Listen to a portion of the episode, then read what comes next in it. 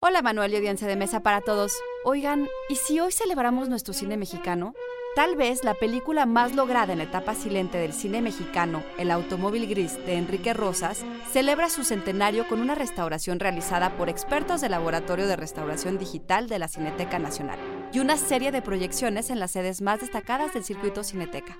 Pero, ¿por qué es tan importante esta película? Institute.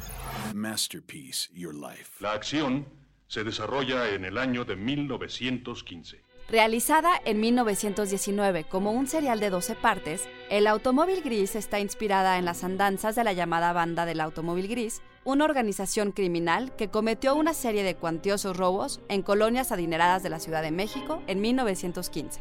Además, es la primera película silente restaurada por el Laboratorio de Restauración Digital de la Cineteca Nacional, cuyos técnicos intervinieron más de 180.000 fotogramas en la estabilización de imagen, restauración del color e intertítulos y hasta la recuperación de escenas que no habían visto la luz del proyector en un siglo.